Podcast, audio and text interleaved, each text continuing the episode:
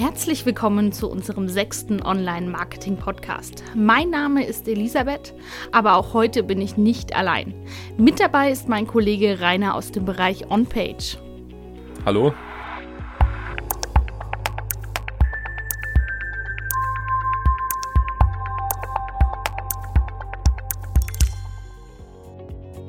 Heute wollen wir weiter in das Thema Suchmaschinenoptimierung einsteigen.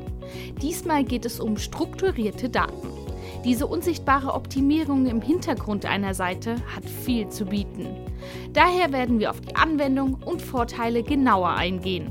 Am Ende zeigen wir euch außerdem noch praktische Beispiele, die ihr direkt am Rechner oder Handy aufrufen könnt. Beginnen wir mit den Grundlagen. Was sind denn strukturierte Daten und wofür werden sie verwendet? Also strukturierte Daten sind maschinenlesbare Zusatzinformationen. Um es mal kurz auszudrücken, strukturierte Daten zeichnen Inhalte auf Webseiten für Suchmaschinen aus und ermöglichen so eine bessere Anzeige in den Suchergebnissen. Unterstützen Suchmaschinen auch bei der Interpretation der Inhalte, also der Crawling-Bot muss, muss nicht mehr über die Seite drüber laufen und versuchen zu interpretieren, was denn da steht, sondern er bekommt über diese Zusatzinformationen schon gesagt, um was es sich jetzt genau auf der Seite handelt. Wie sieht diese Unterstützung aus? Strukturierte Daten unterstützen die Suchmaschine bei der Interpretation der Inhalte. Und zwar indem sie der Suchmaschine über Skripte und Schnipsel mitteilen, welche Inhalte auf der Seite zu finden sind, beziehungsweise um was für Inhalte sich das da genau handelt. Die Auszeichnungssprache, mit der man strukturierte Daten hinterlegt, ist auf schema.org hinterlegt. Was genau ist schema.org?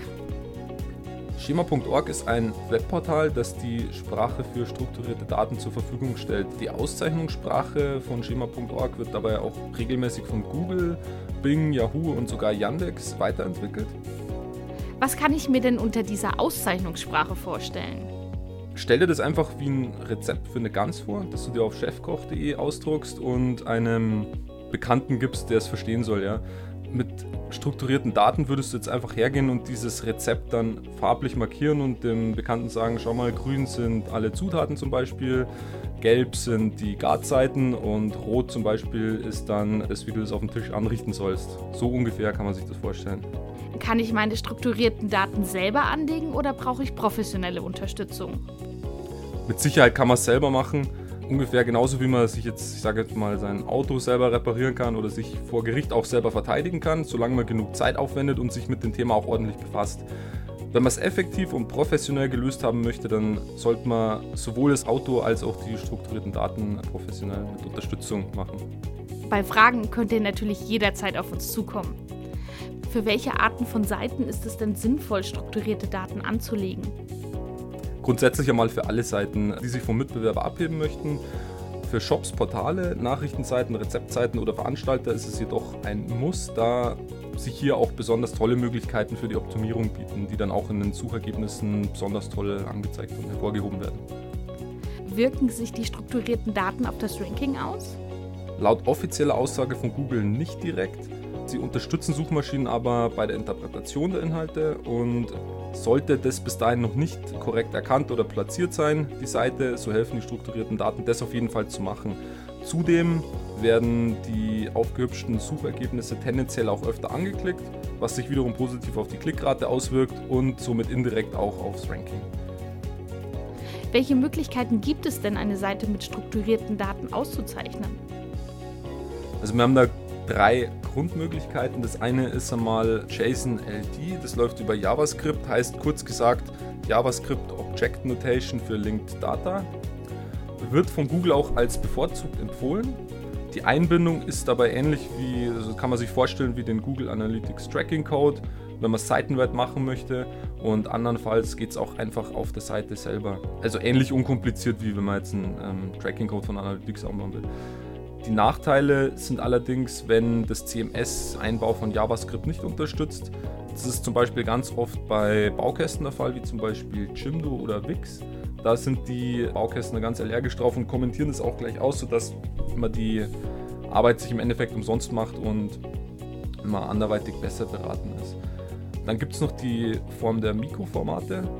Mikroformate sind immer ganz optimal, wenn man seitenweit Inhalte auszeichnen möchte, wie zum Beispiel ein Template von einem Shop-Produkt oder einer Nachrichtenseite, also einem Beitrag auf einer Nachrichtenseite, weil man eben ganz einfach nur hergehen muss und in dieser Template-Datei die Inhalte einmalig auszeichnen mit Mikroformaten und das wird dann seitenweit auch so ausgegeben. Das ist der riesengroße Vorteil.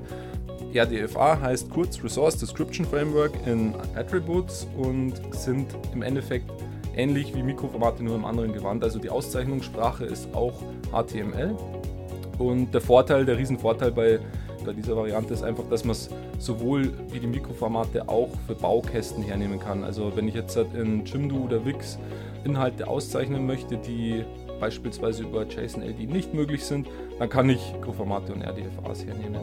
Das ist ja jetzt alles sehr technisch. Gibt es denn noch andere oder sogar einfachere Möglichkeiten?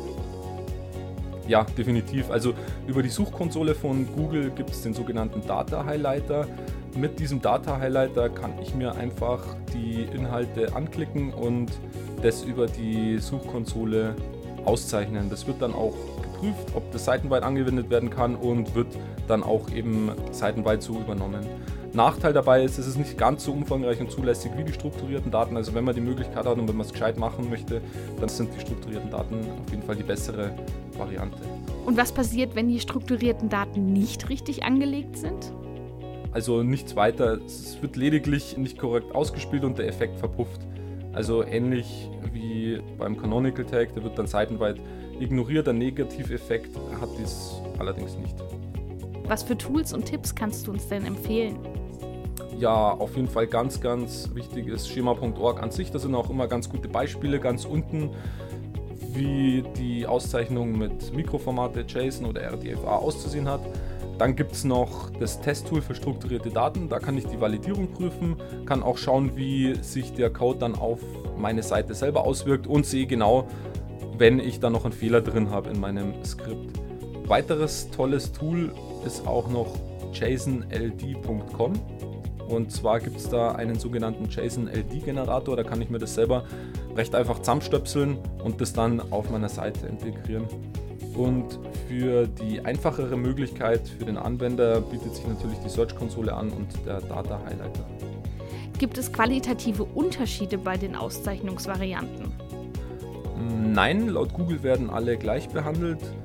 Wer jedoch die Möglichkeit hat, sollte auf die Schema.org-Varianten zugreifen, aufgrund einfach von Umfang und Präzision.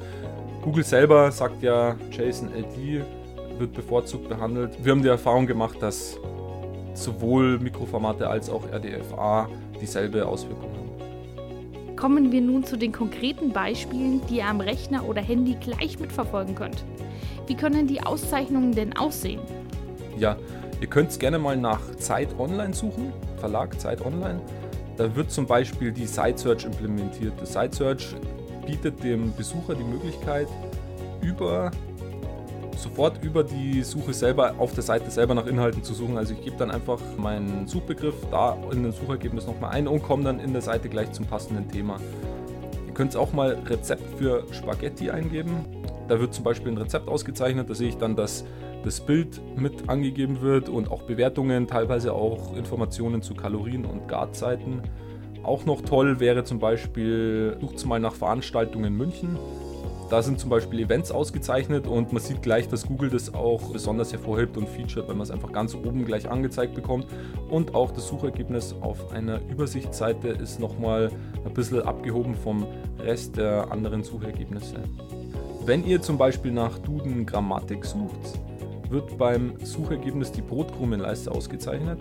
Das hat zur Folge, dass die URL anders dargestellt wird und empfiehlt sich besonders bei kryptischen URLs. Also wenn ich jetzt zum Beispiel ein sehr altes Thema hernehme, wo meine URLs nicht sprechend sind, sondern irgendwie CX500 123 heißen, dann kann ich über diese Brotkrumen-Geschichte meine URL einfach besser darstellen.